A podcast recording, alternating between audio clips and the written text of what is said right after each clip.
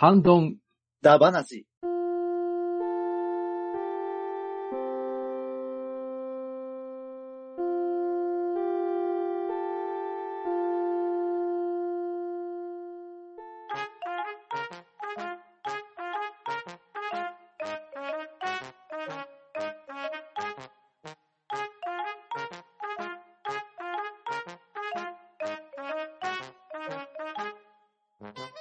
い、こんばんは。ハンドンダ話始めていきたいと思います。まず、出席取ります。とめきちさん、いやは、ともゆきちです。よろしくお願いします。バトラリーさん、はい、どうも、バットアリーです。よろしくお願いします。そしてパンタンでお送りしますが、今回はゲストをお迎えしております。まず、うすおたの本棚より、アスラーダさん、よろしくお願いします。隊長、任せて、アスラーダです。よろしくお願いします。続きまして、特撮放送流星シルバー、おしゃべりリーディングより、フェザーノートさんをお迎えしております。よろしくお願いします。はい、フェザーです。よろしくお願いします。はい、お願いします。お願いします。さて、今夜のハンドンダ話なんですけれど、素敵なゲストをお二人に来ていただきました。このお二方を呼んだということは何をするかというとですね、ゆきまさみダ話をやっていきたいと思います。おー。おやった。本日ね、ゲストに来ていただいたアスラーダさん、フェザーノートさん、お二方とも、ゆきまさみ先生の大ファンということでですね。そして、そのゆきまさみ先生、今年、画業40周年を迎えられております。まあ、数々のね、作品を世に送り出されていますが、ゆき先生の作品は、ジャンルの幅が非常に広くて、また様々なメディア展開もされていて、触れたことのある作品がある人も多いのではないかと思うんですけれど、まず、一押しの漫画作品についてそれぞれプレゼンをしていただきたいんですが、では、アスラーダさんからお願いしていいですか？はい。では、私の一押しの漫画作品なんですけれども、機動警察パトレイバーを挙げさせてもらおうと思います。お、なるほど。おー。パトレイバーはですね、うんあの、ちっちゃい頃から、まあちっちゃい頃にアニメ放送始まったんですけれども、うん。もうかっこよくてですね、プラモも親父に頼んで作ってもらいましたし、うん。アニメのビデオもですね、あの、少ないお小遣いからお金出して、えー借りて、そんな感じで見てたんですけれども、うんうん。でもこの漫画、漫画版っていうのを読んだのは、ちょっと買い集めたのが遅くてですね、中学生の頃に、あの、この漫画読んだんです。ほうほうほう。ほう。で、この年なんですけれども、あの、1999年から2000年っていうですね、劇中年イヤーっていうところで、書籍とかゲームとか出まくったんですよね。ああ、はい出ましたねやってましたね。はい、やりましたよ。そんな中ですね、あの、設定指導を読みつつも、で、えー、アニメよりもですね、ど、どちらかというとこちらの漫画版の方がですね、ちょっと大人っぽい雰囲気っていうのがありまして、うんうんうんそこに痺れたんですよね。うん。ただ、でもしっかりと話を理解できたっていうのが、さらにさらに読み返したですね、高校生、大学生の時ですね。うん。その時にようやく、はいはえ、あの、まあ、大人の世界っていうのを描いてるんだなっていうのをちょっと分かってですね、非常に感動したんですけれども、うん。やっぱりこの、リアルな雰囲気っていうのがですね、もう各キャラクターがもう生きてるっていうのがわかるんですよね。うんうんうん。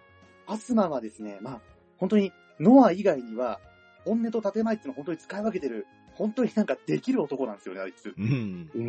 うん。で、太田さんは、あの、本当にお前26かよっていうぐらいに突拍子のもない行動もするんですけれども、うん結構、耐えなきゃいけないところっていうのはしっかりと、いや、こういう時はこうするもんだぞ、みたいなことを、ノアとかアスマとかにちょっと諭すようなシーンとかもありまして、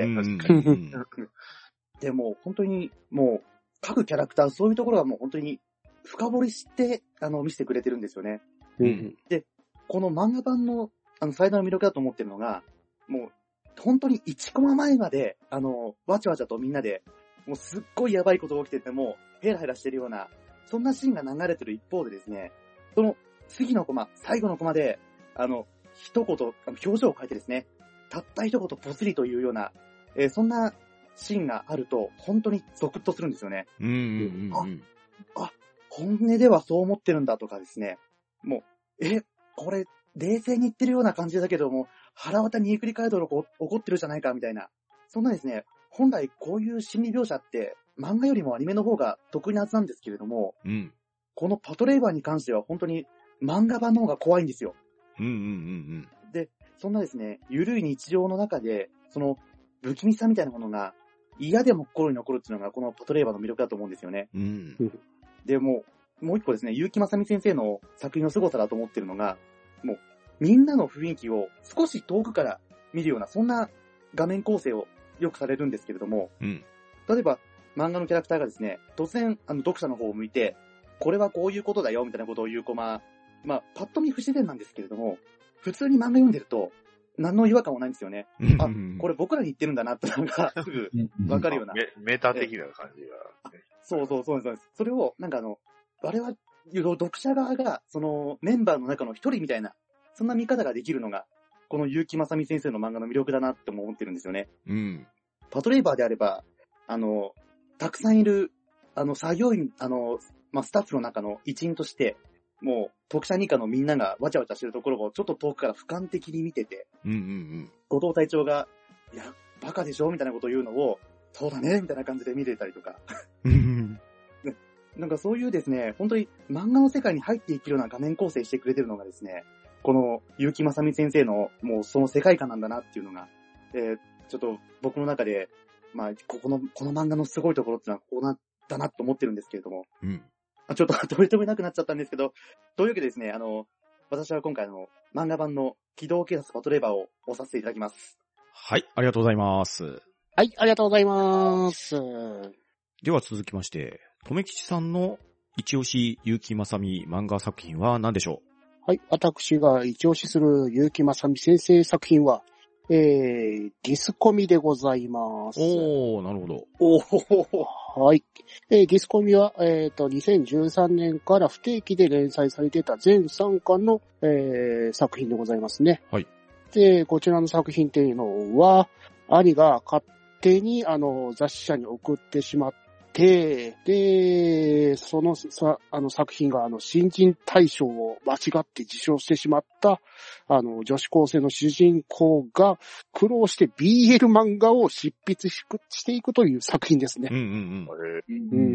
いやーね、これはまあ3巻で読みやすいんですけど、うんこれの面白いところは、あの、巻末のインタビューかなんかで、あの、結城正美先生にあの、BL の素養がねえから、うん。あの、編集が書かしてみたいという感じで通った企画らしいんですよね。うんうんまあ、もともとはあの、もともとの案では主人公の兄が送ったやつが少女漫画で苦労するみたいな感じだったんですけど、編集の意向で BL 漫画になったらしいですね。うん。なるほど。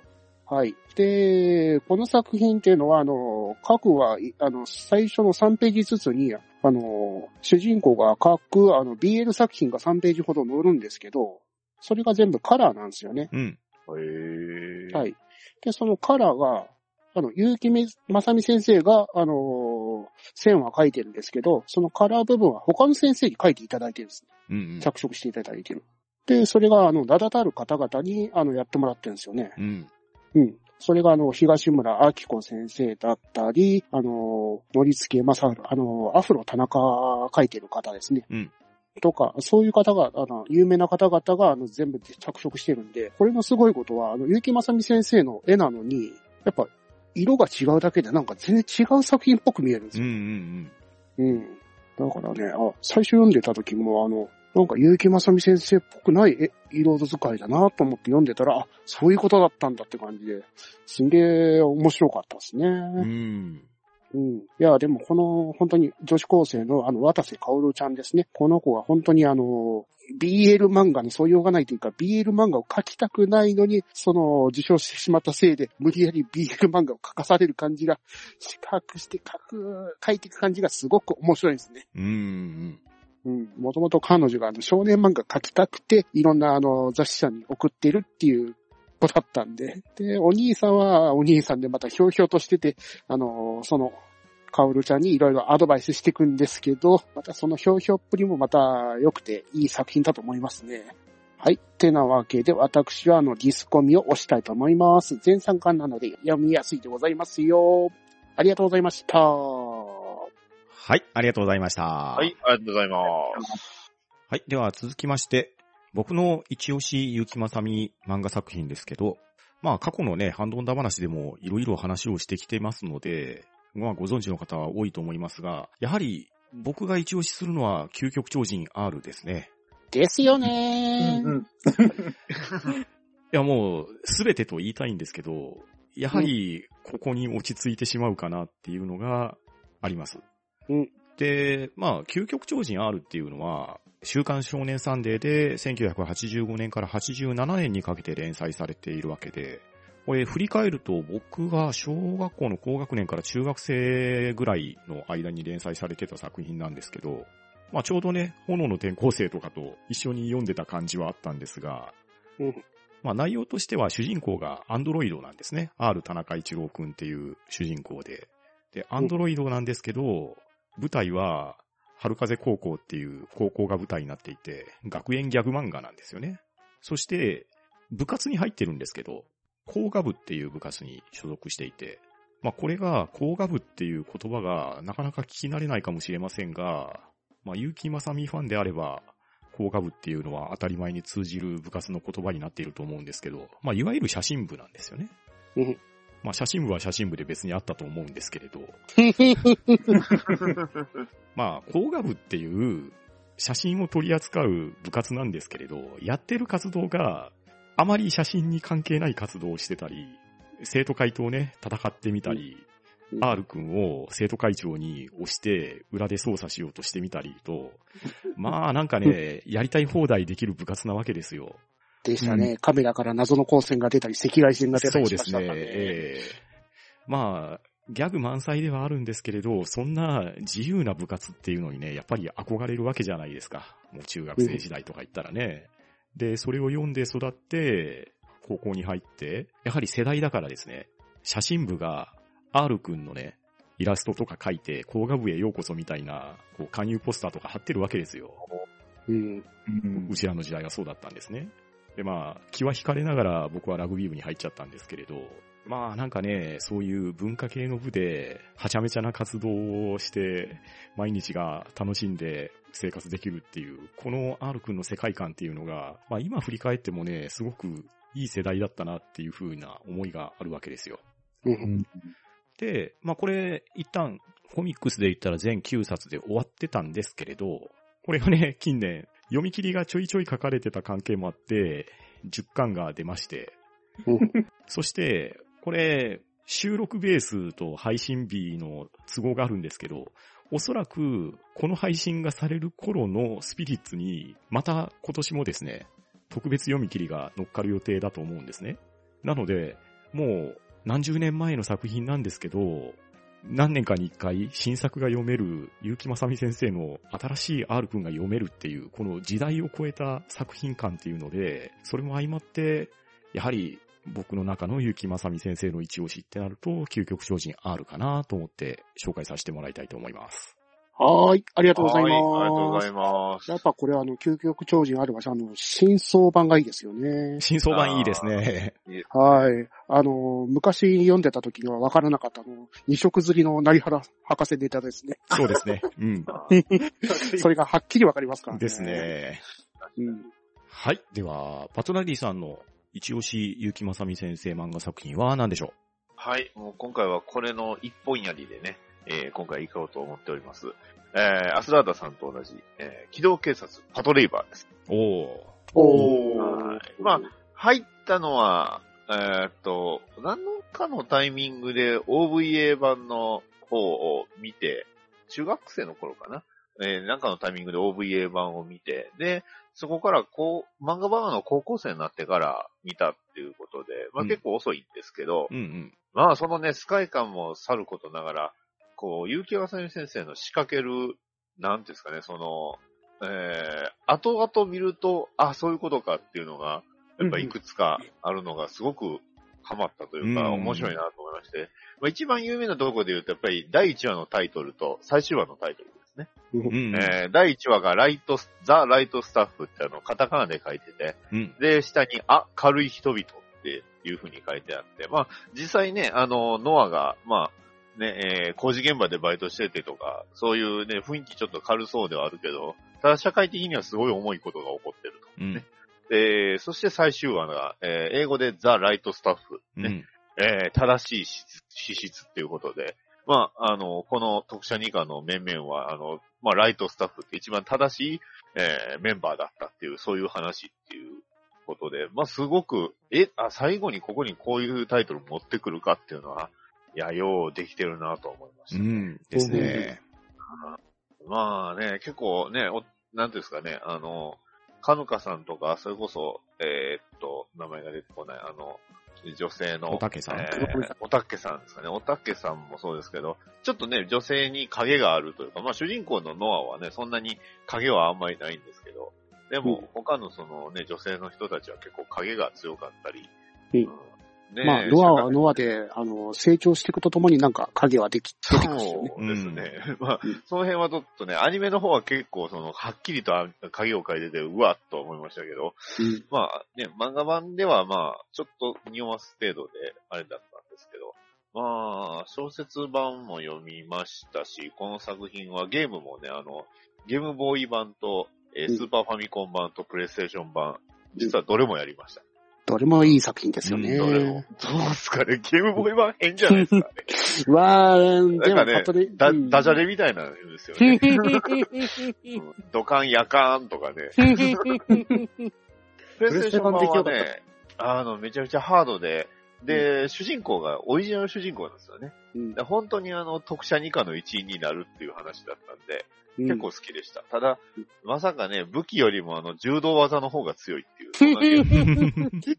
あと、スライディングベリーっていう。そうです。あの、基本スライディングをかましてからのあの、バックドロップを連発する 構その辺が、あの、ああ、そういうゲームなんだなと思いなが絶対榊のおやつさんに怒られるなら、。怒られますね。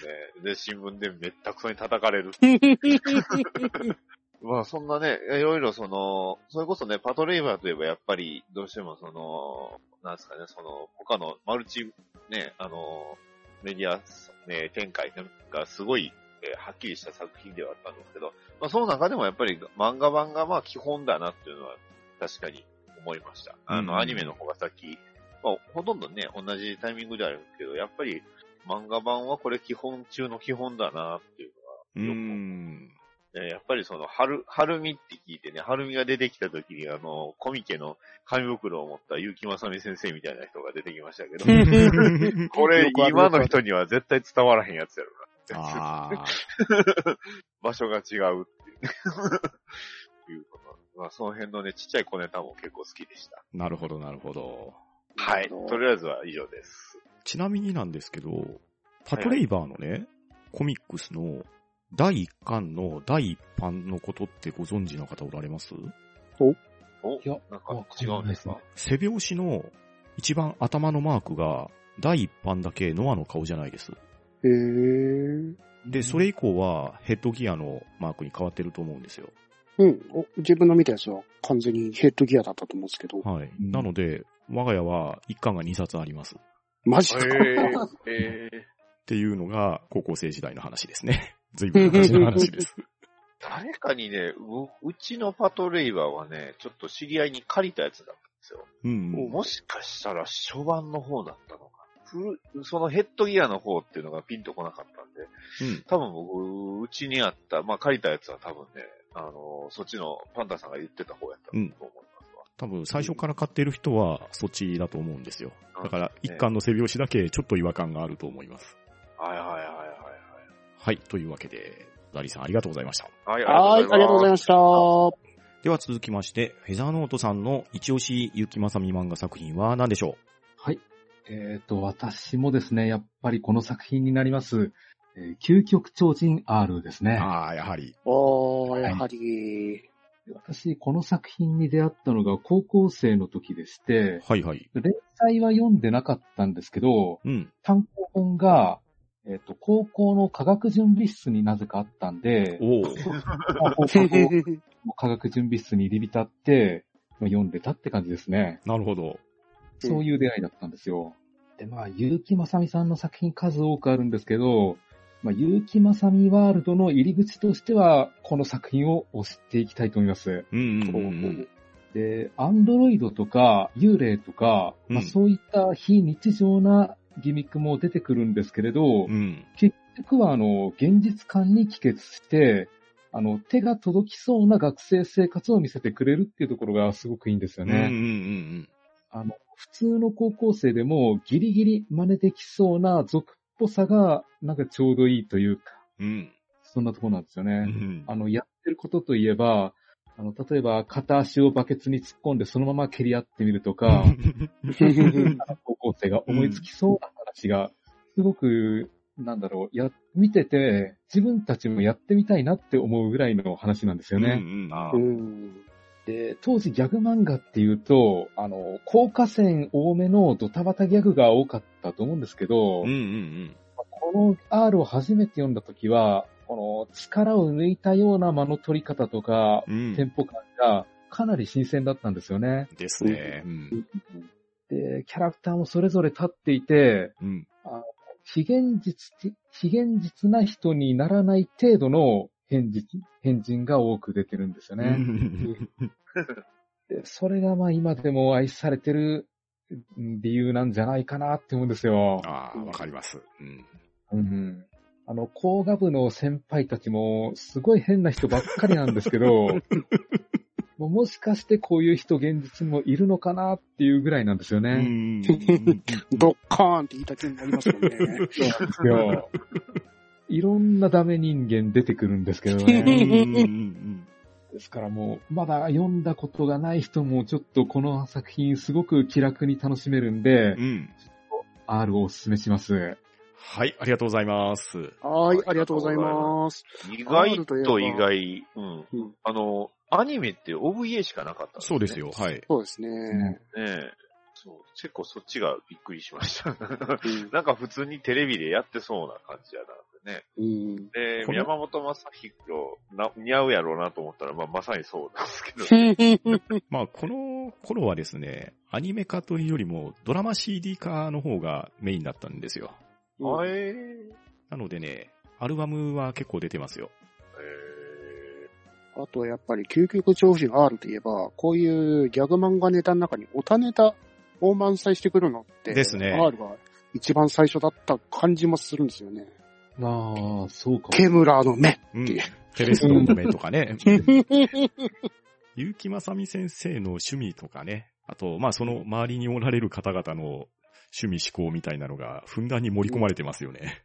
ですよね。下道昇進ですもんね。そうそう、光線出しますからね。あれからダイヤモンドアイ過ぎましたからね。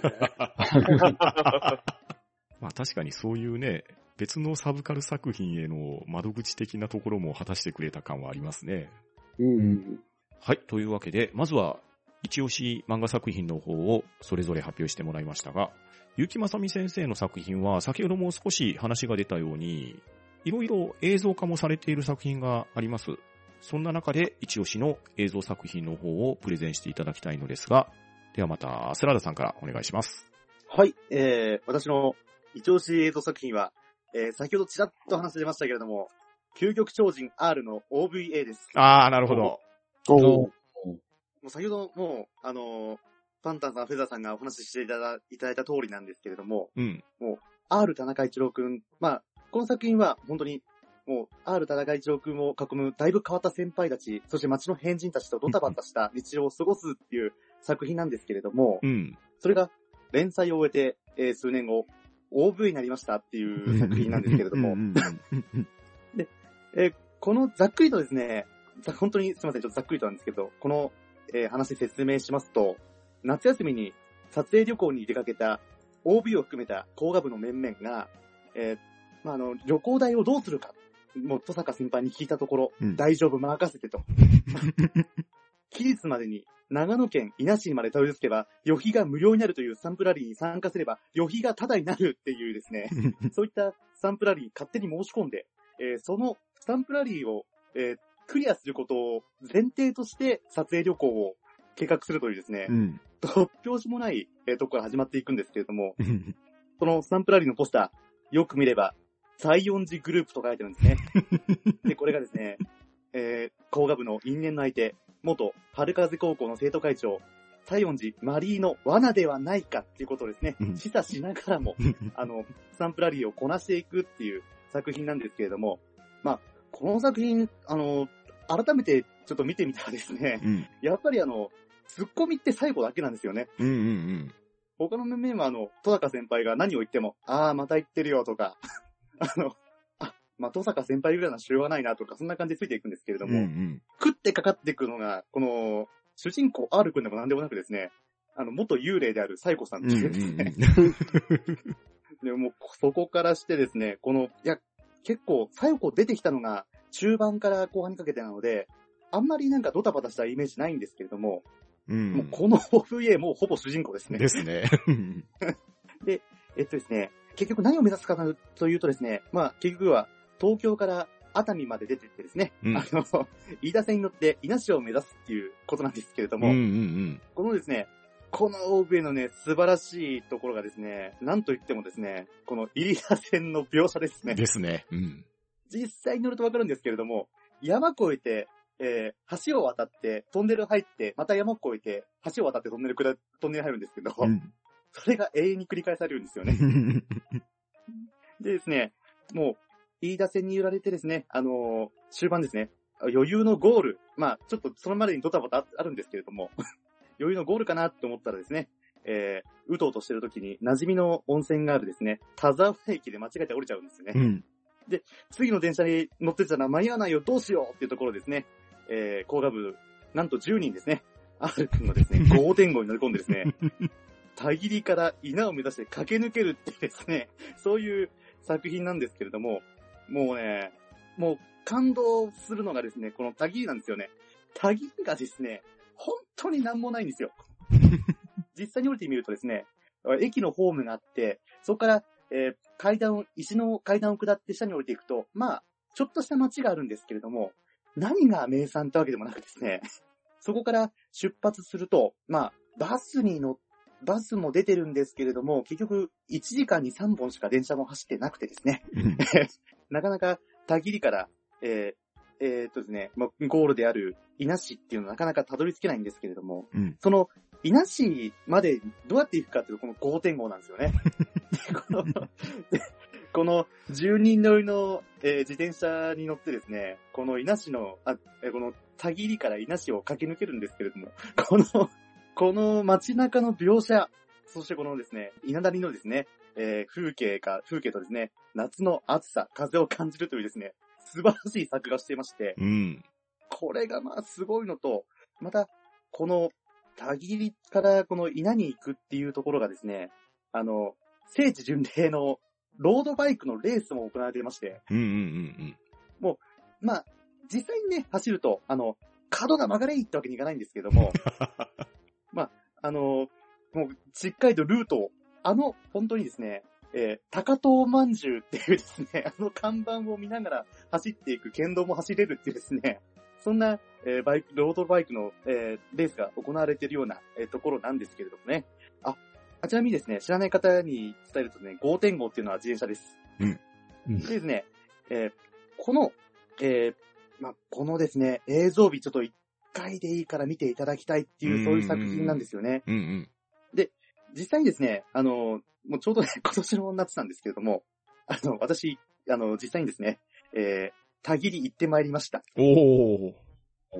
で、一時的にですね、私住んでるのが長野、まあ、長野県といってもですね、あの、縦に長い県になりまして、うん。私住んでるのもう結構北の方なんですけれども、ほうほうほう。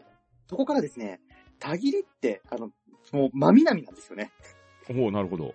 そこまでですね、電車で行っても、えー、3時間、4時間かな ?4 時間かけてですね、えー、稲まで行ってですね、そこから、あの、逆順でね、たぎりまで行くんですけれども、うん。まこの稲ま、稲からたぎりまでって本当に40分ぐらいなんですよね。ほうほうほこのね、たぎりに降り立った瞬間にですね、あの、友達はなんでこんなところで降りるんだって感じだったんですけど、う。うん。もう一人だけで、ほーたぎりだ田切だみたいな感じでですね、降り降りていって、そして、駅のホームにですね、うんあの、ノートがあるんですよね。うんうんうん。この、究極超人、なんと究極超人 R のためだけの、ためだけに置かれた、ファンブック、ファンのあ集いみたいなノートが置かれてるんですよね。うん。あはいはいはい。中見ると、あの、R 君のみんなが描いたイラストとか、来たで田切みたいな。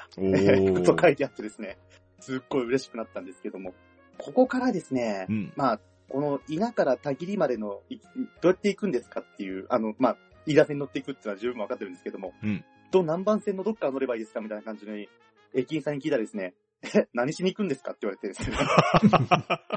いやいやいや、ご存知でしょうみたいな感じで乗ってったわけなんですけども。いや、それだけですね、本当に、この、飯田線のですね、と田切から、まあ、あの、東京の方に抜けていくルート、これがですね、さっきも申し上げたんですけれども、あの、自然豊かなところを通れるっていうところですね、えー非常にいい、えー路線なんですけども、あの、あ、すいません、ちょっと取り留めなくなっちゃったんですけど、あの、その、飯田線のですね、えー魅力を十分伝えていただいているのが、この OVA、えー、究極精進 R ということですね。ちょっと、今回は究極精進 R を押させていただきました。はい、ありがとうございます。はい、ありがとうございます。はいありがとうございますなんか5.5で言うとね、どうしてもあのドリルみたいなのを思い出して。ドンフライが乗ってんのかな今回はですね、先端に女の子乗せてますから、乗せてますから。なんか OVA の R を進められたという感じよりも、飯田線を進められた感じだな。飯田線行きたくなってきたな。ですね。あの、映像、映像込みで、映像込みですか？飯田線にあの、ぐるぐる書いて、あの、吸い込まれるから気をつけろってやりやりたいですか？しかもこれ、ウィキペディアを見てると、田切駅近くに聖地巡礼発祥碑っていうのがあるみたいですね。そうです、そうですすごい、すごいですね。すごいですね、これ。アニメ聖地巡礼発祥の地って書いて、石碑に R くんが持ってる日の丸がついたセンスと、R くんが着てるであろう学生服と、おそらくこれ5.5の自転車の絵と、あと、下駄の絵が石碑に書かれてるのが載ってますね。そうそうそう。これ、この裏面がですね、結構すごくてですね、なんで田切が、あの、聖地巡礼の、聖地の地になったのかっていうことを、うん。もうずっとこの、もう、究極超人あるのアニメの舞台となったんだよっていうことを後ろにしっかりと書き、えー書かれていましてですおね。ー。結構この、えーっとですね、まあ、もうこのさっき言ったロードレースもですね、ここで一回みんなで記念写真撮ってからスタートみたいな、そんな ところでも使われてるそうですね。あー、めっちゃ行ってみたいですね、これ。うん気になりますね。はい、では、アスラーダさんありがとうございます。はい、ありがとうございました。では、続きまして、とめきちさんの一押し結城正美先生映像作品は何でしょえー私の一押しの映像作品は、かぶり覚悟で、機動警察パトレイバー、ザ・ムービーでございます。うおー、映画版ですね。映画版です。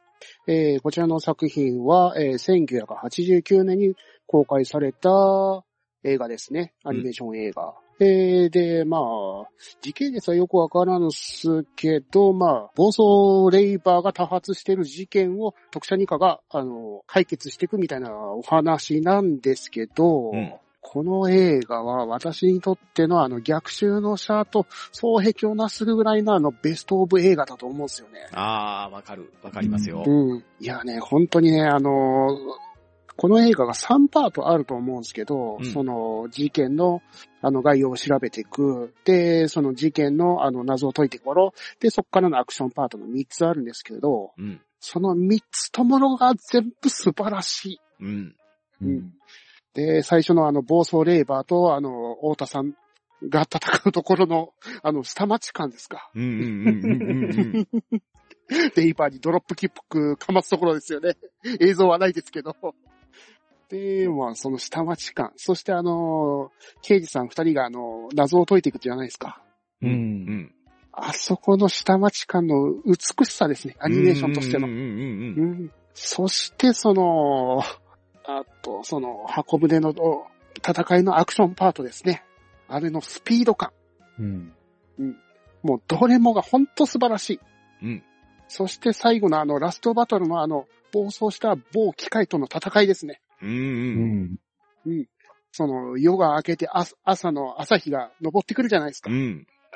ねそ。の中で戦っていくシーンがもう本当に感極まるぐらい映像としての美しさがたまらない。うん。うん。本当にね、もう、この映画はアニメーションの本当に到達点の一つだと思うんですよね。うん。確かに。うん。そしてあと、1989年の作品という割には、もう、オペレーシングシステム、ホス、あの、OS についての話をバッチリしてるんですよ。ですね。うんうん。うん。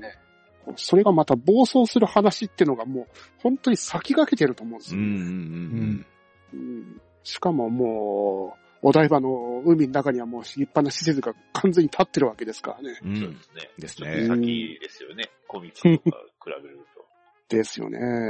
これがもう1999年の頃の舞台の話というわけですから、うん。すごいわけですよね。ですねで、。あと、この、今年の夏なんですけど、こちらのあの 4D 作品、あ、4DX なるほど、なるほど。作品上映したんですけど、うん。これがね、また素晴らしかったんですよね。あの、箱舟シーンの中で、あの、雨に打たれながら、あの、イングラムを走らせるノアのシーンがあったじゃないですか。うんうんうん。その気分にバッチリなれたんですようん。ね。おー、それは羨ましい。うん。雨が、なんか、上からあの、水がポタポタ流れながら、あの、イングラムのあの、歩くスピードに合わせて、あの、椅子がガッコンガッコン揺れるんで。本当にもう、これはイングラムに乗ってるわって感じの、たまらないか体験ですね。うん。いやー、今まであの 4DX でも最高に 4DX に合ってた作品だと思うんですよね。なるほど。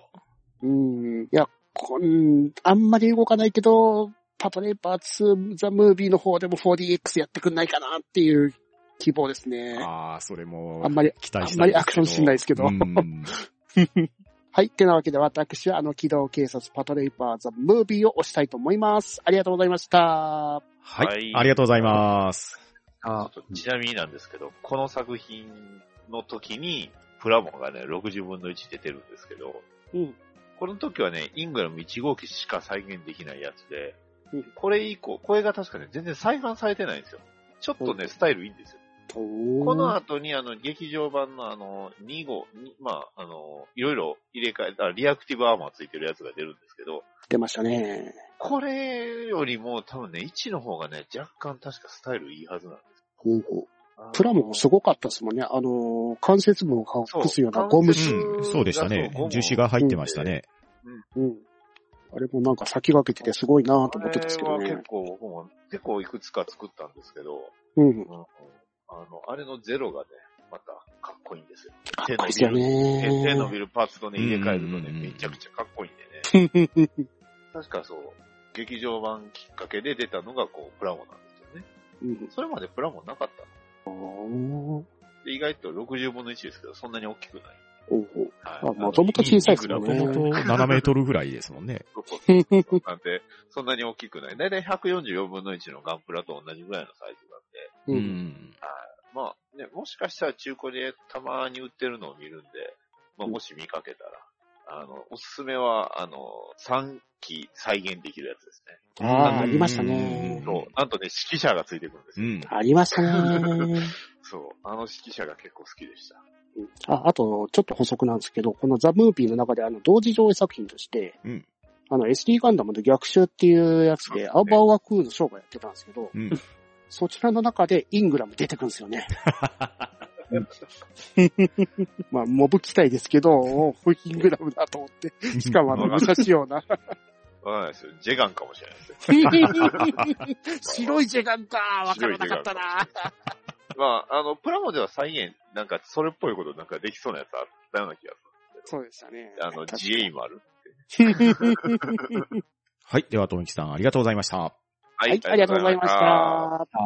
では続きまして、僕の一押し結城正美先生映像作品なんですけれど、アセンブルインサートを押したいと思います。おー。おアセンブルインサートっていうのはですね、ストーリーは近未来の東京で、パワードスーツで武装した謎の強盗団、デモンシードっていう集団がいるんですけど、まあそれの被害がかなり出ていまして、で、警察は対デモンシード特殊工作課っていうのを組織したんですね。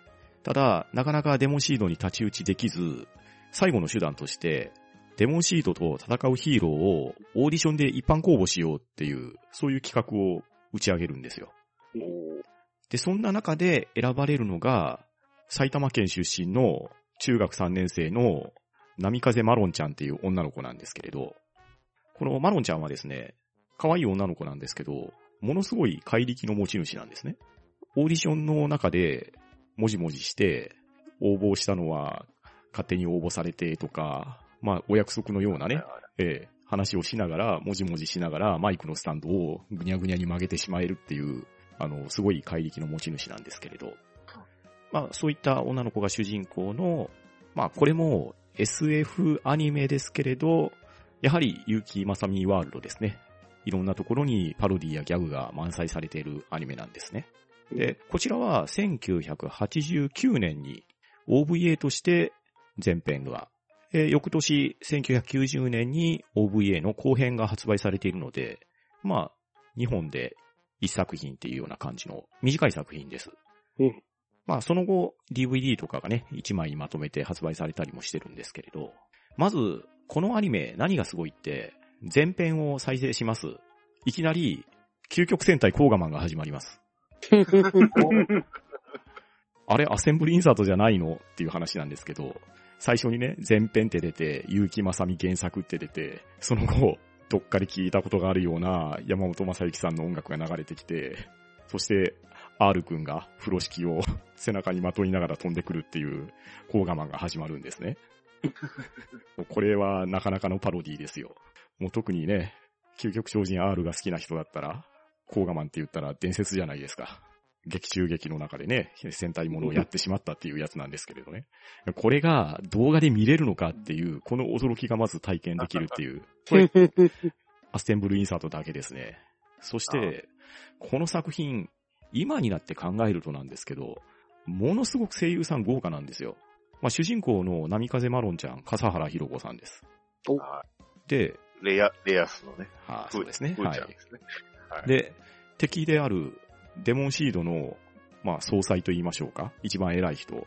デモン京三郎が大塚千佳夫さん。お。もうね、声聞いてたらね、完全にやってることもモリアティ教授なんですよ。そして、この、この洗いを作ったのは誰だ？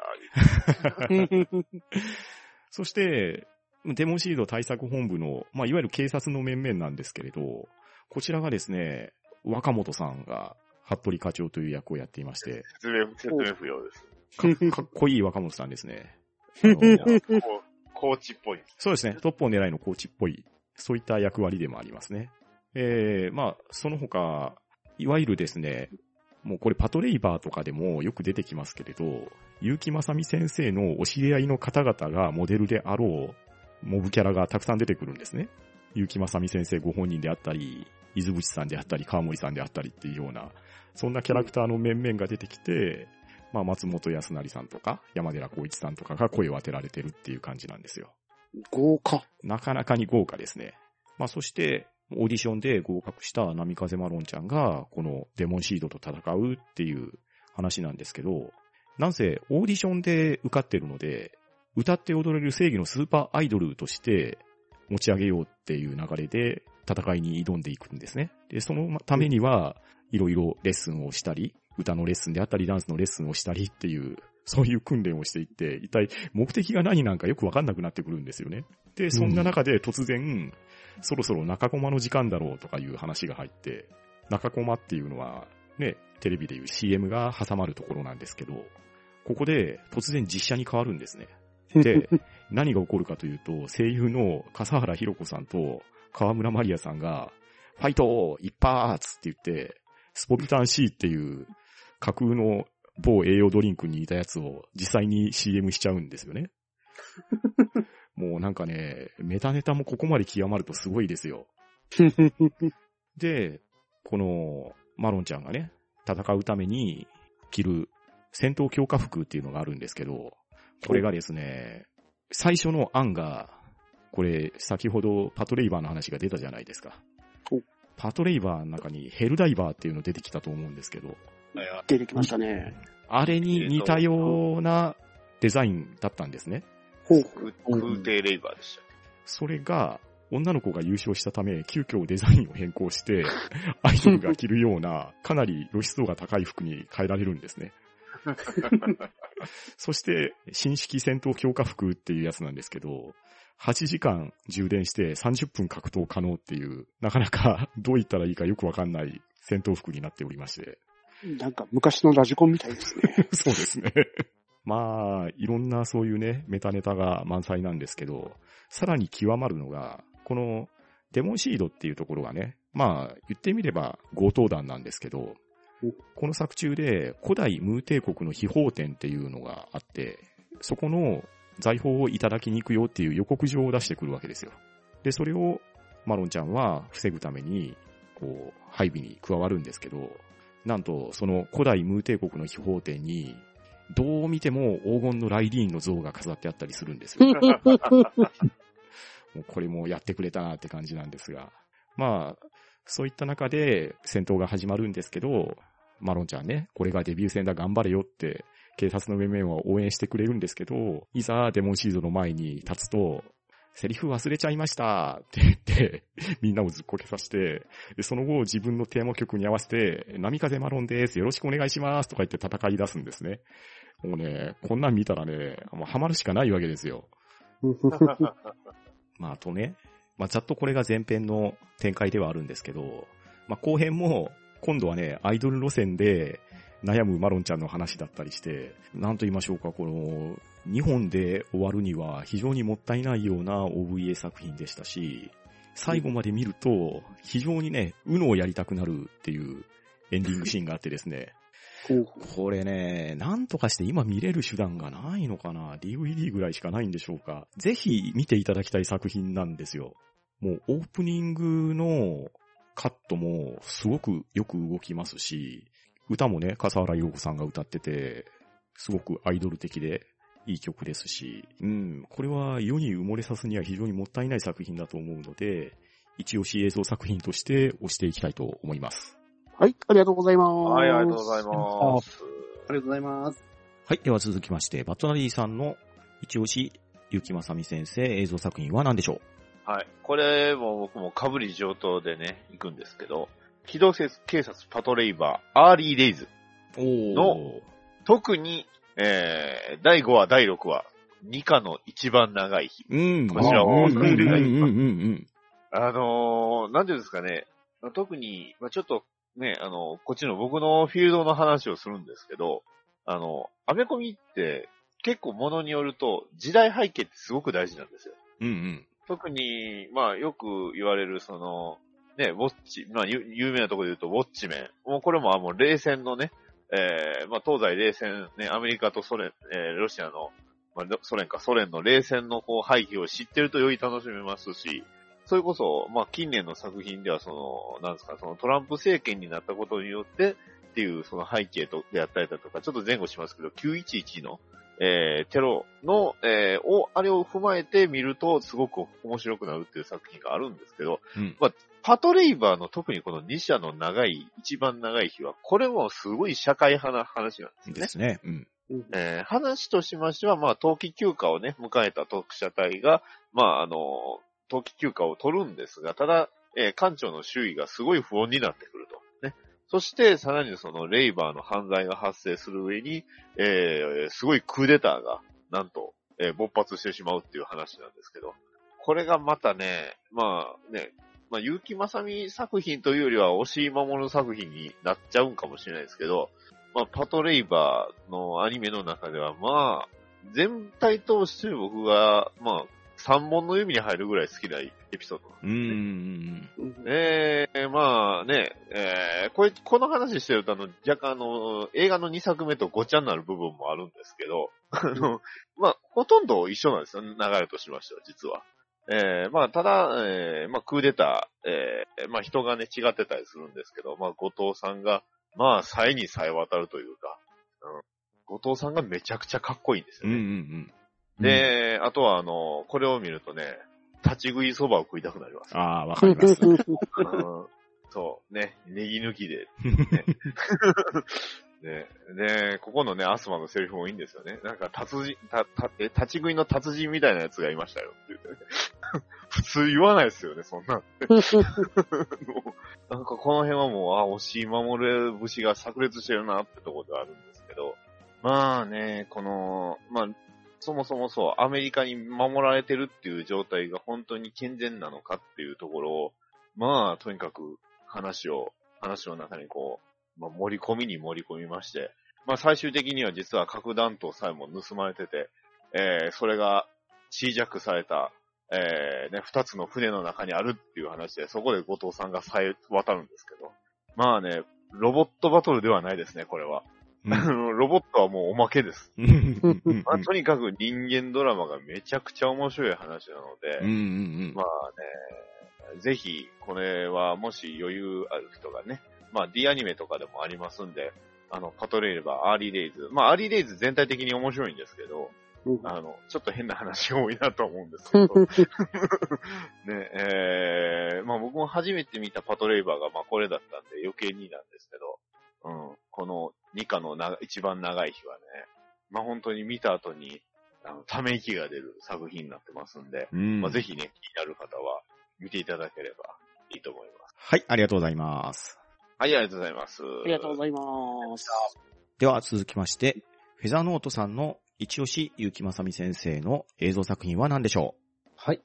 えー、ちょっとここに来て私もなんですけど、えっ、と、劇場版パトレイバーの2作目、パトレイバー2おー。していきたいと思います。これはもうやっぱりパトレイバーという作品の総決算のような作品だと思うんですようね。うんうん確かにに。決して万人受けするとは思えないんですけれど、まあ、結城正美作品の映像化としても優れてますし、うん。また、押井守監督作品としても傑作の部類に入ると思うんですようん。うんうん。で、話はかなり重厚で、東京で戦争という時間を演出してみるという話なんですけれどうん。うんうんなかなかもう初心者には入りづらい話なんですよね。うん。そうですね。まあ何回も見ますよね。うん見ますね。もう自分も30回以上は見てると思うんですけど、わかります。あ一番初めに見たのが、あの、完成披露試写会だったんですよ。おー。やってたんで、それなんとか入れたんですよね。で、まあそこで、あの、上映して終わった後の拍手はやっぱすごかったですね。ああ、やっぱうり。んうん。で、やっぱ味付けとしては、押井守さんの味付けがかなり濃いんですけれど、まああの、パトレイバーという作品世界の可能性を見せてくれたと思うんですよね。うんあの、うんうんパ。トレイバーっていうのは、ここまでできるんだぞっていうのを見せてくれて、うん。で、あと完全に大人の話になってるんですよね。うん。ですそうねで。すね後藤さんと南雲さん中心で話が進んでいって、うんで、ノアやアスマってほとんど出てこないじゃないですかう。んうんうん描き方もなかなか珍しいなと思いましたうん。し、確かに確かに。で、あと、後藤さんと荒川さんの会話がなかなか面白いんですよね。うんうんうんうん。もう何回聞いてもすごく、なんでしょうね、含みのある濃い話をしていて、うん。結局セリフ回し覚えるまで見ましたね。あ また、荒川さんの竹中直人さんがいいんですよーうね。ん。ねで、あの、シリーズ中ほとんど起こったことがない後藤さんが、この映画の最後で怒鳴るんですよね。う。うんんあそこでドキッとしましたね。ああですね。後藤さんこういうところあるんだっていうのを見せてくれて、で、あと背景ですね。あの、一作目もそうなんですけれど、小倉工房さんの背景がまた素晴らしくて、うんうんこれ手掛けた小倉さんはもう本当に空気を描ける背景画家って言われてるんですよ。うん。う。うんん。それだけあの、東京の空気を本当に見事に描いてくれたなって思います。う。うんん。とシーンがいいんですよね。そうなんですよね。いや、一作目でもあの、しげさんの部屋なんて大好きなんですけどね。あ ということで、あの、パトレイバー2を押させていただきます。はい。あ。はい。はいありがとうございますありがとうございま。あ案外小説を読むと、あ、このシーンこうだったんだ、みたいなところ多いですもんね。んそうなんですね。うんこ、れぐらいですね、あの、なんすか、アニメをなんか漫画みたいにしてる本みたいなのがあって、それのやつはこれ持ってましたけど。ああ、フィルムブックですかね。そう、フィルムブック。うんうんうんあこれ、うん、フィルムブックで見るのやっぱり面白いんですよね。ううんうんん。お待ち。小説版だとあの、太田さんがカヌカに手紙を書くシーンとかっていいんですよう。ね。うんん。あと、あの、東京に進撃をやろうとして、あの、捕まって、あの、自習室に入れられてるみたいな。シーンとかもあったんですよねうんうんうんうん。いや、やはりパトレイバーはね、ちょっと語り尽くせないですね。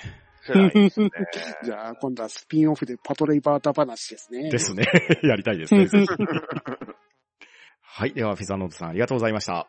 はい、ありがとうございました。はいありがとうございでは、続きましては、結城正美先生の各作品には数々の魅力的なキャラクターがたくさん出てくるのですが、その中で一押しのキャラクターを紹介していただきたいと思いますが、アスラーダさんからお願いします。はい、えー、私が一押しするキャラクターは、究極超人 R から、戸坂先輩です。ですよね。任せて。大丈夫任せてというわけでですね、えー、工学部の、えー、R 君が転校していた時の、えー部長さん。になるん。ですけども、うん。えー、まあ、頼りになる先輩ですよね。ですね。うん。うん。まあ、えー姿的にはですね、えー長髪に、えー黒縁のメガネをかけていて、いつで、いつもメガネは反射して目が見えないっていうですね、かなりうさんくさい見た目なんですけれども、うん。この作品読んでいくうちに、もう彼がね、大丈夫任せてつってですね、えー右手の中指を立てる姿を見るとですね、妙に納得するっていうかですね、うんうんうん。ああ、登坂先輩が言うなら仕方ないな、みたいな。あの、工学部の他のキャラクターと同じ顔でね、えー次のページめくるっていうですね、うん。そんな自分に出会える作品になってますね。あ、で、えっ、と、もう、とにかくですね、この、登坂先輩、趣味がちょっと豊富でですね、もう、なんですかね、結城先生の分身ではないかっていうぐらいのね、あの、当時はや、当時ハマってる特撮のネタをどんどん放り込んできたりとかですね、まあ、有名なのが、あの、えー子供たちに、バルパンサのポーズはこう名乗りポーズを教えるコマが有名ですけども、ここはこうだってやつですよね。こうって、それ見てる、多分、幼稚園児、幼稚園行ってないぐらいの女の子が、え？みたいな感じで、ちょっとハテナマーク浮かべるみたいな。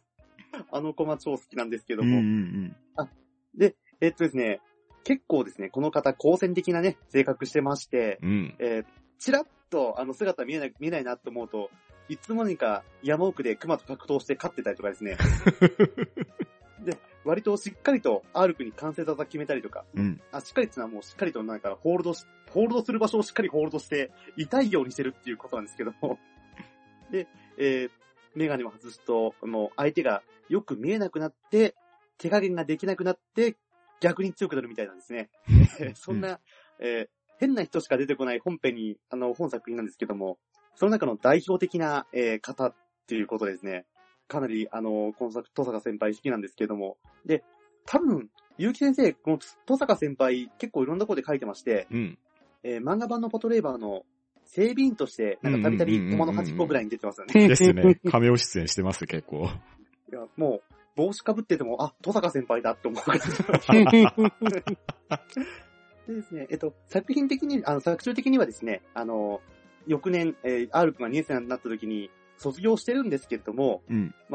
役所に勤めて、えー公務員になってます。うん。でなんで公務員になったかっていうのが、あの、まあ、おそらくなんですけれども、あの、結城正美先生の実在するお友達で、役場に勤めてる、戸坂司さんって人がいるらしいんですけれども、うん。どうも彼がモモデルになってるんじゃないかと。で、えー、まあ、ちゃんとお仕事してるんですけれども、仕事終わりとかですね、まあ、工学部のイベントがあると休みを取ってまで、えー参加するっていうですね、もう一個先輩の、えー、タオバ先輩っていうのがいるんですけども、もう彼と同様ですね、スーパー OB としてですね、えー常に作品の中で、えー活躍している人物になります。うんあ、すみません、ちょっとなんかあの、えーこの戸坂先輩ちょっと本当に語り尽くせない、えー人なんですけれども、えーちょっと、いや、すごいそうな人だなと思ったらですね、えー一度、究極精進 R、ぜひ読んでいただきたいなと思いまして、うん。えー今回ですね、戸坂先輩を、えー一押しとして押させていただこうと思思います。はい、ありがとうございます。はい、ありがとうございありがとうございまます。いやー、登坂先輩はね、LINE スタンプの究極長寿 R の LINE スタンプでもう本当に使いやすい。一言ですからね。任せたと大丈夫だけでもう大丈夫。ですね。あとは不先輩は恥であるってやっとけばいい。いや、そしてね、ドラマ CD でもそうでしたし、アスラダさんが挙げていただいた OVA 版の究極超人 R でもそうですけど、まあなんせね、CV 神谷明さんがね、最高にハマるんですよ。かっこいいですよね。かっこいい。もう、OVA の一番最初のセリフも、あの、ポスター見つけて、頼もうって入ってくる。あ、ちょっとさせんみたいな感じで入ってくるでしたっけなんかいやー、ちょっと、いやー、いい声ですよね。本当に。ああ、あんなに頼りになる声はなかなかないですよ。うん。その代わり確実に厄介ごとに巻き込まれますけどね。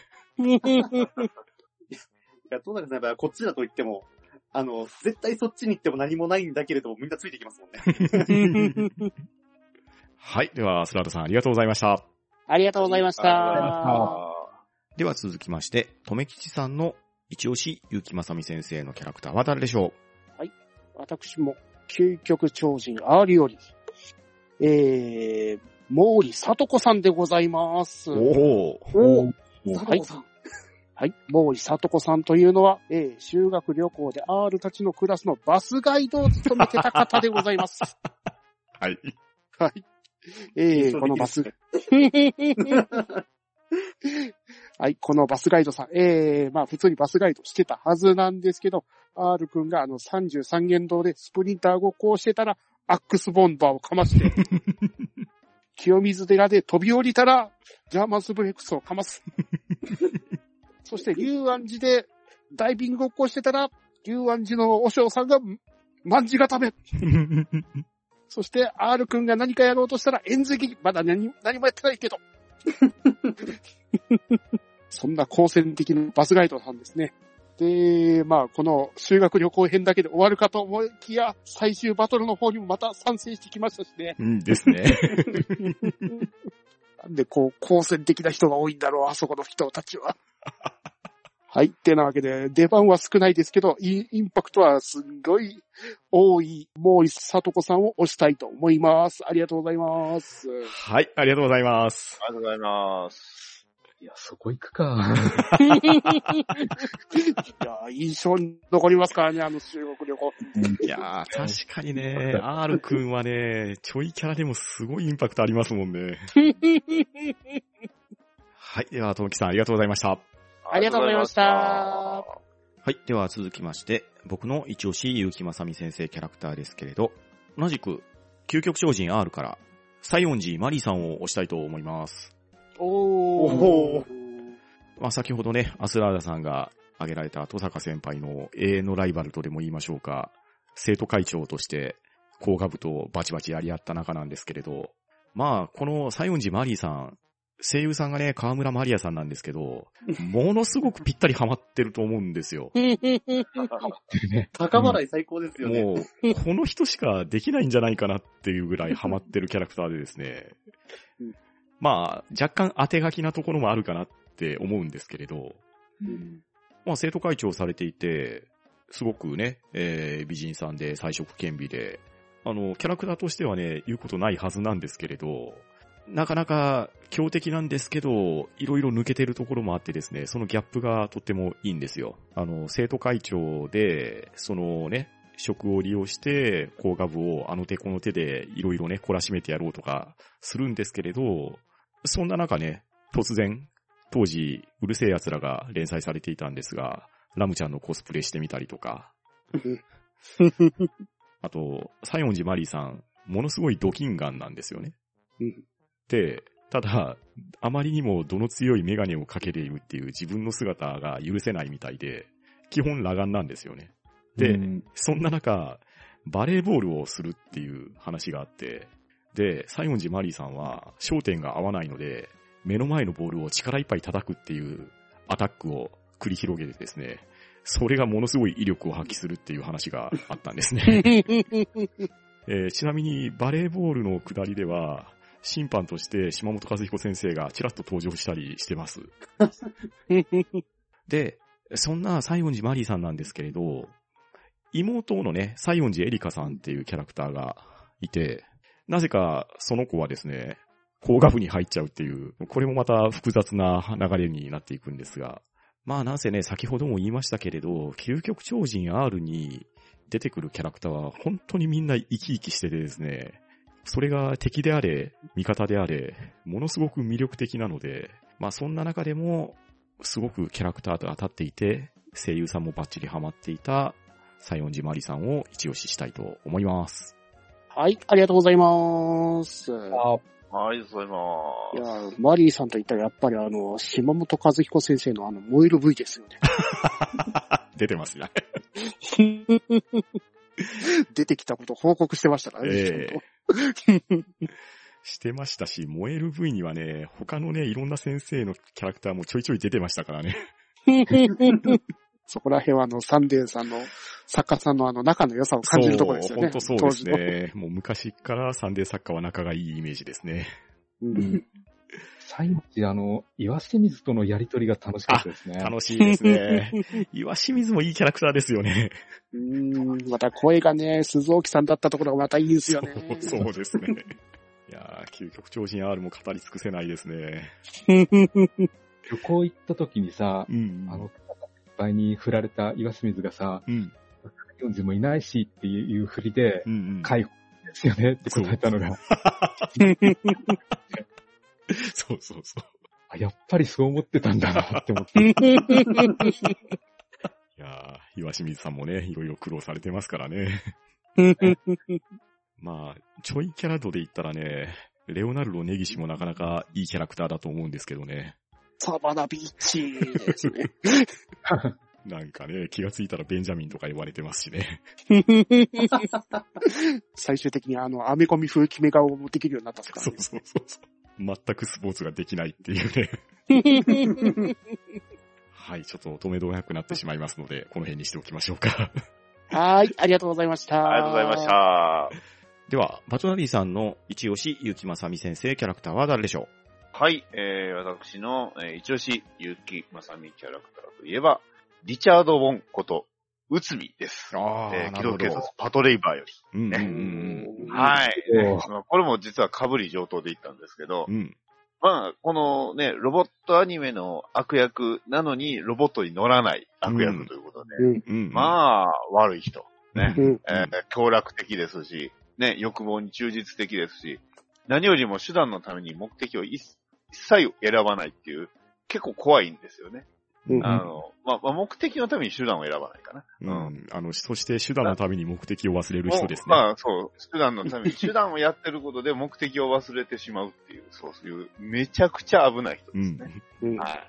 まあでも危ないだけに魅力的ではあるのかなって、あのね、あの、後藤さんも言ってたんですけど、うん。うん、確かに魅力的だったんだろうなっていうような人ですね。あんまり正直関わり合いになりたくはないんですけど、ただ、実際に自分で手を下すってことって本当に少ないんですようね。ん。基本的には、あの、部下にやらせたり、ね、うん自分の、えーまあ、子飼いの、え、ね、えー子供にやらせたりとか、そういうことをやるんですけど、うん。ただ、まあ、全体的に全部元を正せばこの人が一番悪いっていうね。うん。えー、ただ、でもやっぱりモテるんですよね。ですね。うん。うん。そこはまあ、悪役としてはすごく魅力的な部分であるんですが、まあ、ある意味同じね、えー、まあ悪を、えー、まあ善の中で悪をなす後藤さんとはちょっと気が合うというか、馬は合うんでしょうね。うんあの、電話で話してるときはすごい楽しそうに話したりするんですけど、うん。まあただお互いがお互いを全く信用してないというか、えー、まあお互いがお互いを同族嫌悪じゃないけど、えー苦手だと思ってるのか、あの、電話を切るとすごい真面目な顔をしてね。えー、まあこいつ子供だなとかね。あ相手も悪役や、悪人やなとかね。そんな感じでやるやりとりが、まあ、いいんですけど、まあでも人間らしさっていうのは確かに強いんですよね、こうん。うの人。ん。そこはすごくいい部分でもあり、まあでも嫌な人ですね。この人を、そう、嫌な上司で言えばよく考えたらこの人が一番やったなってちょっと思いました。この人上司は嫌でしょう。ね。ね。部下の黒崎さんがすごい苦労してしまう。ですね。うんあの、劇中の中であのグリフォンを作って、で、その開発者たちに向けて君たちが商品だみたいなことを言う、言うじゃないですか。うん。うん。あれ本音で言ってるんですかね この人に本音ってないんじゃないかなう。ん。正直お前ら死んでも別にあの、このデータあって、いけば十分だからみたいな発言に聞こえてくるんですけどね。うん。それを笑顔で言えちゃうのがね、笑顔で内海さんの怖いとこですよ。怖いですよね。ですよね。この人は恐ろしいですけど、ただ、ある意味日本の資本主義の権下みたいな人だなっていうのは、うん。うんあるんですよね。うんうん実際まあそこ。うん手段を選ばない。そして手、手段のためなら目的も忘れるっていうのは、うん。ね。で、笑顔、メガネで、まあ黒縁メガネでこういう髪型っていうのも多分意識はしてたんじゃないですかね。うん。先生から見た、こう日本人のその典型的な、うん、ゴンゲみたいなのっていうのはやっぱりこの内海なんじゃね、あると思います。まあ周りの人らはみんな振り、振り回されちゃうんですけど、う。うんん。えーえーまあ、最後はね、なかなか因果応報になっちゃいましたけど。まあ、あの、結城正美先生のあの、ラジオとかなんかで、あの、黒崎先生、黒崎くんと一緒に、あの、出てたらしいんですけど、あの、実は僕ね、死んじゃって、という、言おうとしたところで、黒崎さんが必死でごまかしたってところがあるんですからね。これ、あれですよね、アニメ版では、あの、鈴木さんなんですよね。黒崎そうですねえー内海が。で、黒崎さんは、あの、長谷さん、橋さんか橋さんなんですよね。うん声優さんなんですよね、やっぱり。かうん鈴木さん良かったですよ。鈴木さんがね、またね、裏がありそうないい声してるんですよね。そう、そうですね。絶対これ本音で言ってねえよな、みたいなイントネーションなんですよね。はい。というわけで、えー、まあ、黒崎じゃない。そ の、黒崎さんもすごいいいんですけど、あの、黒崎さんは黒人、黒人だから。黒い人なんで。はい。振り回されちゃうんで。はい。えー、内海さんを紹介させていただきました。ありがとうございます。はい。はい、ありがとうございますでは、続きまして、フェザーノートさんの一押し、ゆきまさみ先生キャラクターは誰でしょはい、えー、アスラーダさんと被りました、究極超人 R から、えー、春風高校の先輩、戸坂先輩ですね。うああ、なるほど。やっぱりこの人のインパクトはすごかったですね。ですよね。異名を持つぐらいで。うん。主人公の R がそこまで能動的なキャラクターじゃない分、うん。この戸坂先輩は破壊的なまでに行動力があっうて、ん。自分で話をどんどん引っ張っていく力があるんですよね。うん。うん。で、結城まさみさんのあのキャラクターを全員横並びにしてみても、まあこの人の個性の強さは一つ抜きん出てると思うんですよ。うん。確かに。で、戸坂先輩がいてくれたからこそ、R 面白くなったっていうのもありますし、うん。うん。う引ん。き締まってると思うんですよね。ですね。うん。うん。やっぱりこの人の、この人が次に何をするんだろうっていうのを、やっぱり目で追っちゃうんですよね。確かに。何か面白いことをしてくれるんだろうっていうのがあるんで、うん。うん。そういった意味ではやっぱり戸坂先輩が一番キャラクターとして魅力あったなと思います。ああ、わわかりま。すすね間違いないですね。うん思わずあの、粉砕パッドで犬小屋作りたくなりますから。なりますね。ちょっと、ホームランは漢字で書きますもんね。ホームランになりますからね。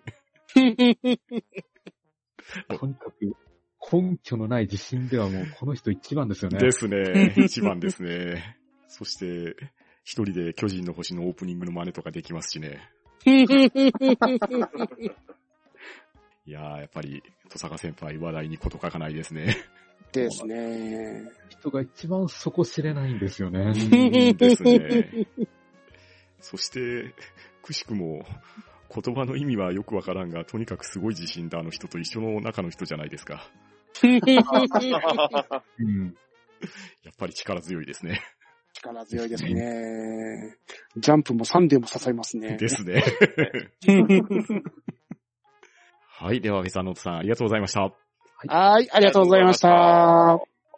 では、続きましてですが、結城正美先生の作品は非常にメディアミックスされているっていうのは話の中でたびたび出てきておりますが、たくさんの音楽も作られているんですね。そんな中で一押しの結城正美先生作品ミュージックを教えていただきたいのですが、ではこちらもアスラーダさんからお願いします。はい、えー、私の一押しミュージックなんですけれども、えー、機動警察パトレイバー前期エンディング、ミッドナイトブルーですね。あー、いいですね。この曲何がいいってもう出だしから抱きしめてから入るんですけど、うんですね。すっげえかっこいいんですよね、かっこいい。い。うんうんうんあの、最近言われてるのが、あの、走るアニメ、さし走る、えー、主人公がいるエンディング、え、エンディングで主人公が走るアニメは名作が多いって言われてるんですけど、うん。うんうんそのはし、まあ、まあ代表格ですよね。なるほど、確かに。確かに確かにそうですね。倉庫、まあ、映像的な話をすると倉庫、まあ、から、あの、ノア君、な、ノアちゃんが走ってきて、で、足元だけ映って、どこに行くのかなって思ったら、そのままイングラムの格納庫のデッキに乗るっていうですね。うん。で、そこから、ふーっと上に上がっていって、えー、まあ、イングラムの頭の部分まで行った時に仲間がみんな集まってるよみたいなエンディングなんですけども、うん。これがね、曲の、なん、なんですかね、えーすごいバラード感っていうか、あの、まあなんていうか、不良少年のテーマじゃないかってくらいの、かっこいい歌詞なんですけれども、うん。この歌詞と、もう、なんですかね、なぜか合ってるんですよね。うん。うん。うん。もう、この、えーなん、なんですかね、もう、結構、歌手、えそうね、ちょっと、えーちょっと曲のですね、魅力、というところ、ちょっとあの、曲を説明できるとちょっと知識がなくていけないんですけれども、特にですね、この、えー歌詞のですね、仕事が終わって帰ってきて、えーテレビを、まあ、まあ、テレビを見てる一日が、テレビ見てる一日が終わるけれども、翌日からまた、あの、ゴミダムみたいな生活が始まっていくみたいな、すごい、あの、なんですかね、あの、そう、男の哀愁みたいなのを歌ってる歌なんですけど、これが、なんか、仕事を描いてるアニメとして、なんかパトレーバー見るときにですね、うん。非常にこれマッチしてるんですよね。うん。うん。とにかくですね、この曲ちょっとかっこよくて、あの、昔からちょっと好きな歌で、よく、まあ、好きな歌なんですけども、この、まあ、このパトレイバーの作品も、あの、意識して作られてるのかなっていうような、そんな、えーイメージがある歌ですので、ちょっと私、この曲非常に気に入っております。そので私が、今回挙げさせていただくのは、えーパトレイバー前期エンディングのミッドナイトブルーを挙げさせていただきます。はい、ありがとうございます。はい、ありがとうございます。ありがとうございます。まあ、いずれにしろこの歌かっこいいんですようんね。かっこいいです。うん、かっこいい。そうですよねす。ごいですあの、うろ覚えなんですけど、これ歌ってる人、危ないデカで犯人役やったことありませんでしたっけ？え、ーあ、そそうなんですか。それは知らなかった。結構なんか、パトレイバーって、あの、アイドルソングっぽい、なんか爽やかなイメージの歌が多い多いんですけどうんう、んこれだけなんか一線画してる感じあるんですよね。ああ、確かに。うん。うん。では続きまして、とめきちさんの一押し、ゆうきまさみ先生作品ミュージックは何でしょはい。私の一押しミュージックスは、えー、また、機動警察パトレイバーアーリーデイズより、未来派ラバーズでございます。おおいいですね。うん、先ほど言われてた通り、もう本当にこれがドアイドルソングって感じですね。ううん。うん、で、まあ、笠原ひろ子さんが歌ってるんですけど、何かすんげえサビかっこいいなと思ってたら、作曲が田中康平先生なんですよね。はい、そうです。ね。うん。うん。あの、サビに合わせてあの、機動警察パトレイバーのロゴがドーンって出てくるところがめちゃくちゃかっこいいんですようん、う。ね。うんん。うん。で、まあ、この正直歌詞は本当によくわからないんですよね。君に行かれてめためた、めちゃめちゃぐるいめちゃですからめちゃめちゃぐるいですね。でも、あの、一番最後のところに、あの、君に行かれてメタメタ、めちゃめちゃぐるいで、ピピタリ抱かれりゃピカー切れるアルフォンスって言ってるんですよね。うんそううん。ああ、言ってますね。うん。だから、こっから考えると、これって、ノアがアルフォンスに対してのラブソングなのかなっていう。うん。犬犬の方じゃなくてね。うーん、猫でもないかな。大丈夫かな。まあ、三代目のアルフォンスなのかなと思うと、この曲はなんかいろいろ、いろいろ深い曲なんじゃないかなと思わせながらも、やはりちょっと歌詞は意味がいろいろわからないかなって感じなんですけど、確かに。か謎、うん。笠原ひろ子さんの歌い方はもう本当に最高なんで、あの、私は未来派ラバーズを押したいと思います。ありがとうございます。はい、ありがとうございます。ちなみにあの、笠原ひろ子さんのライブとかでよく歌ってられるんで、ぜひとも生で聴きたいところですね。結構この曲たちあの、メタルボディのは肌触りがいいとか、私は未来派とか、なんかそんなこと言ってましたけど、うん。やっぱり、まあ、僕もこれなんかアルフォンスの、まあ、ノア、ノアの、ノアがアルフォンス大好きっていう、そういう曲かなと思って聞いてたんですけど、そうですよね。100年早い、ああ、恋人なのって書いてあるんですからね。なんか、なんノアのイメージと若干なんなんでしょうね。まあイケイケ、イケイケやったかなと。まあ、アーリーデイズの頃のノアのイメージが強い感じですよね。でも確かに、確かに意味意味不明な歌詞。ですよね。で、さっき言ったんですけど、ピタリ抱かれがピカー切れるアルフォンスって意味わかんないですからね。うん。奥が深い。深いですね。深いですね。ないのかなはい。では続きまして、僕の一押し、結城正美先生作品ミュージックなんですけれど、まあ、冒頭ね、少し説明したところはあると思うんですけれど、やはり、エクセレントチェンジ究極戦隊コーガマンをあげたいと思います。おー。まあこれ、アッセンブルインサートのオープニングで流れたんですけど、まあ実は究極超人 R のミュージック CD の方にもちゃんと入ってる曲でして、う。ん究極超人 R の中で R くんが見たね、初夢の話だったと思うんですけれど、R くんたちが究極戦隊コーガマンっていう戦隊ものになった時に、漫画の中でね、オープニングが再現されていたんですけれど、それに山本正幸さんが作詞、作曲、編曲、田中康平さんという、ものすごく豪華な 曲がね、出てくるんですよね。うん。いやー、この曲はね、本当にね、聴いてて元気が出ますし、これほど R くんの世界観を表してる戦隊ものっぽい歌はなかなか作れないんじゃないのかなと思うんですよね。歌詞のね、至るところに工学部関係のね、単語が散りばめられてるわけですよ。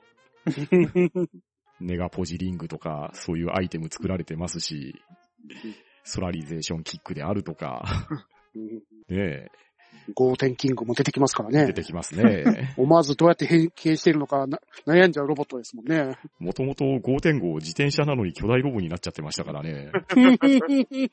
変形ですからね、変形。ええそして、氷作さんしぶきとかいうね、必殺技みたいなのも持ってますし、まあそうかと思えばね、我慢鉄マン、我慢鉄マンとか、ロマンバイマン、ロマンバイマンとか、いきなり麻雀用語が入ってきたりとかですね。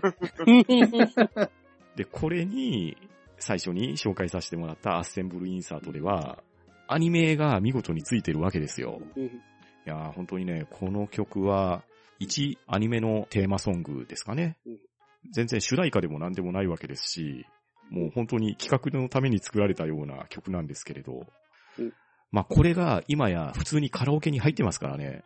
入ってますからね。ずっと入ってますからね。ねもうこれが歌える世の中万歳ですよ。うん飯田線のバラードとこれは絶対入ってますから。そう、そうなんですね。飯田線のバラードもね、ほんといい曲なんですよね。あれもね、山本正幸さんのね、作詞作曲なんですけど、ああ、飯田線のバラードもいいな。代表、代表曲で入ってますもんね。ですよですよ、本当に。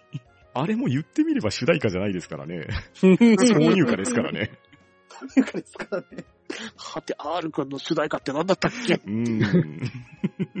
まあ、主題歌もね、山本正幸さんがされてますけどね。ですね。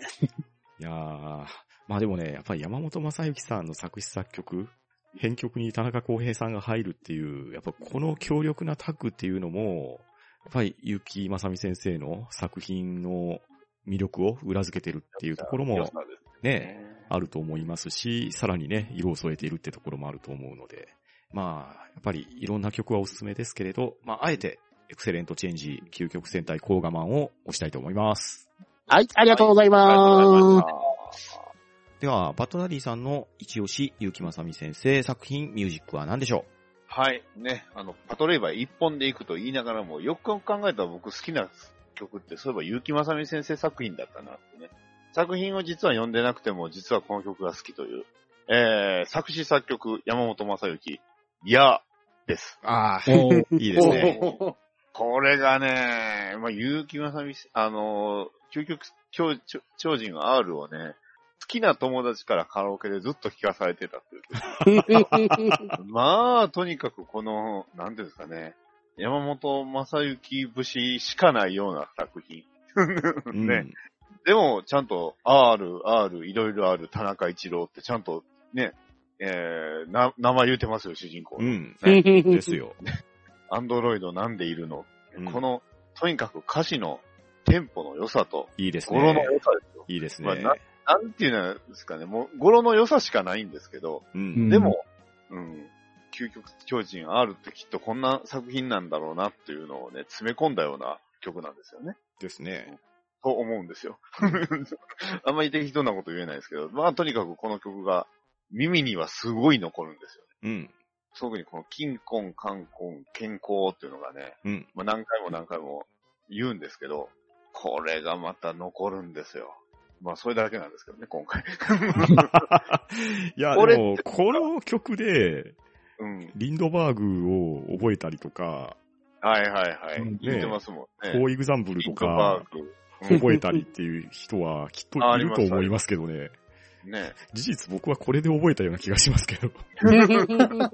アインシュタインの嬉し泣きね。うんいや、でもこの歌詞はとにかく口に出したくなるんですよね。出したくなる。うんなりますよね。すごい、とにかく語呂がいい。うん。修理したてのカセットが宿題邪魔しているかしらね。これどういう意味なんだろうなっていうのも、あの、全くわかんないんですけど、でもなんかすごい印象に残る曲なんですよ。なりますね。しかもこれ、熟練のね、結城正美ファンだったらね、愛の手入れてくれますからね。ああ、そうですね。やーのところとかね、キャーとかね、入れてくるんでしょうね。最後の方でうりゃうりゃうりゃうりゃ言うてくれますから。これってこれはどういうあれなんですか？曲なんですか？そう。結城まさみファンの方に聞きたかったんですよ。この曲って一体どういう曲なのかな、主題歌ではないんですよね、これも。いや、えっ、と、アルバムソングですね、これも。そうなんですね。これは結局どういう曲なのかっていうのはあんまりよくわからなかったんですけど、実際どうなんですか？これどういう曲だったんですか？あドラマ CD に普通に入ってましたよ。あー。の中に入ってるはい曲ってことだったんですね。そうね。まあ、こちらはちょっとね、田中康平さんは関わってないですけど、まあ、山本、なんか、そうですね、これからまだ、ね、えー、究極、えー、じゃあ、えーと、まあ、あの、R がね、何か展開あるたびにまた曲出てきてほしいですね、山本正幸さんって。う。うんん、出てきた。ですね。って思うぐらいには、うん、いい曲やったなと思う。あの、外車に乗って睨んだが最初わかんなかったんですよ。語呂とテンポと謎の歌詞だけで構成されてるんですけど、うんまあ、山本正幸さんの作風では確かにあるんですけどね。うんですね。でも、それをね、究極超人 R と結びつけたっていうところが素晴らしいですね。がですね、ぴったり合ってるんですけど、すごいなって。はい、今回以上です。はい、ありがとうございます。ありがとうございます。では、フェザーノートさんの一押し、結城正美先生作品ミュージックは何でしょはい。えー、被るかなと思ったんですけど、えー思い出のベイブリッジいきます。うおー。おー、来ました。あ、ゴッドさんもお分かりのはずだと思うんですけど、んこれは劇場版パトレイバー2の挿入歌ですね。うんうんに演歌なんですようんうね。ん。うんまあまあ、うん、後藤さん歌えるやつです。そう。歌い、歌いますか？チケットマガジンを買ったら8000 CD がついていて、あこれー聞いてみると普通に演歌が入っていて驚いたんですよね。歌歌いますか？マイクないんだよね。えーじゃあ飛ばしますって言って。全然曲出てきてないですけどね。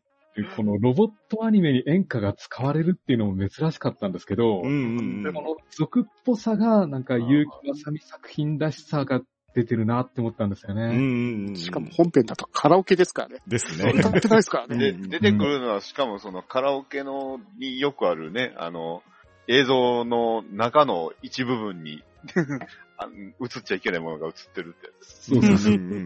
あれ、黒い鳥みたいなここ、ここ、ここ見てください。うんでこの曲がまあ、あの、後藤隊長のおっさん気質を見せるためにが一役買ってたんじゃないかなと思うんですよ。確かに。うん、あ、歌えるんだってね。だから、この曲入れるのもなんか、押井守のなんだろう、作品の緩急の付け方うまいなって思ったんですよね。うんうんうんすごくシリアスなシーンで突然ポンと入ってくるんで、これは面白かったというか、インパクトありましたうん。ね。です。ね。インパクトありましたね。ありましたね。はい。ということで、思い出のベイブリッジを押させていただきます。はい、ありがとうございます。ありがとうございはありがとうございます。ます。あの、劇中の中で、あの、歌詞を読むところが面白いじゃないですか。うんうんうん 抱いて抱いて抱いて。うん。いえ、その後です。あ、あるどこ？まあ、これがね、割ときっかけにはなるんですけど。うん。結構あの、作中でのその時間経過っていうのを結構、これでちょっとずつ分かりやすくはしてるのかなと思うんですけうんど、結構意外と立ってるっていう。うん。一回素材を編集してるわけですからね。そうですね。うん結構立ってるっていうことがね。ああの、冒頭のシーン、冒頭というか、まあ、冒頭の後のあの例の、ね、あの、ミサイルのシーンからここまでっていうことなんで、うん結構なってるんですよ。はい。それでは今夜は、ゆきまさみ先生についていろいろ語らせてもらいました。ゆきまさみ先生は冒頭でも申しましたが、画業40周年を迎えておりまして、今年の12月には、ゆきまさみ展という展覧会が東京ドームシティの方で企画されております。で、そちらの方では、ゆきまさみ先生初の画集が発売されたり、また、究極超人 R の等身大の R 田中一郎くんや、工画部の物質を再現するというクラウドファウンディング企画も行われているみたいです。これはぜひ見てみたい感じですね。ですね。そして、まあ私も最初の方に少し触れさせてもらいましたが、10月17日土曜日発売の週刊ビッグコミックスピリッツ47号において、究極超人 R の新作読み切りが、なんとセンターカラーで出るみたいです。おー、久々ですね。そして、結城正美先生が現在連載されている最新作、シンクロを走る。こちらも同じビッグコミックスピリッツ47号において、関東カラーで掲載されるということになっております。おー。もう40年間ね、走り続けられております、結城正美先生。本当に多彩な作品で我々を楽しませてくれております。これからも活躍を期待したいですし、これからも我々は応援をし続けていきたいと思いますので、皆さんも期待していただきたいと思います。そして今回ゲストに来ていただきましたアスラーダさんとフェザーノートさんにそれぞれの番組紹介などをしていただきたいんですが、まずアスラーダさんからお願いしていいですか？はい。うつおたの本棚という番組をですね、アンカーで配信させていただいております。この番組はですね、日々積み重なっていくだけの知識をですね、恥ずかしげもなくひけらかす、えーそんなんですね、番組を一人語りで、えー語らせていただいております。仮面ライダークーガとかですね、スパイダーマン、最近では遊戯王など、その時読み返した資料を一度噛み砕いた内容でお届けしておりますので、もし、えー私の番組の中にですね、皆さんの興味のある題材等ありましたら、ぜひお聞きいただければと思いますので、よろしくお願いいたします。はい、ありがとうございます。ありがとうございます。では続きまして、フェザーノートさんお願いします。はい。えー特撮放送流星シルバーという番組をやっております。えー私、フェザーと藤もっちさんとミキヤンさんの3人で、えー毎回特撮の話をしているポッドキャストです。まあ、不定期配信なんですけど、もしよかったら聞いてみてください。よろしくお願いします。はい、ありがとうございます。はい、あありがとうございます。それでは、リスナーの皆さんも、アスラーダさんがされている、スオタの本棚、フェザーノートさんが出演されている、特撮放送、流星シルバー、よろしくお願いしたいと思います。また、本日語らせていただきました、結城正美先生作品について、リスナーの皆様も、いろいろ思いがありましたら、ハッシュタグハンマナでつぶやいていただけると、我々大変ありがたいです。それでは今日は皆さん、ありがとうございました。はい。はい、ありがとうございました。は、うーん、ど、うん。だ、ば、な、し、みんなで幸せになろうよ。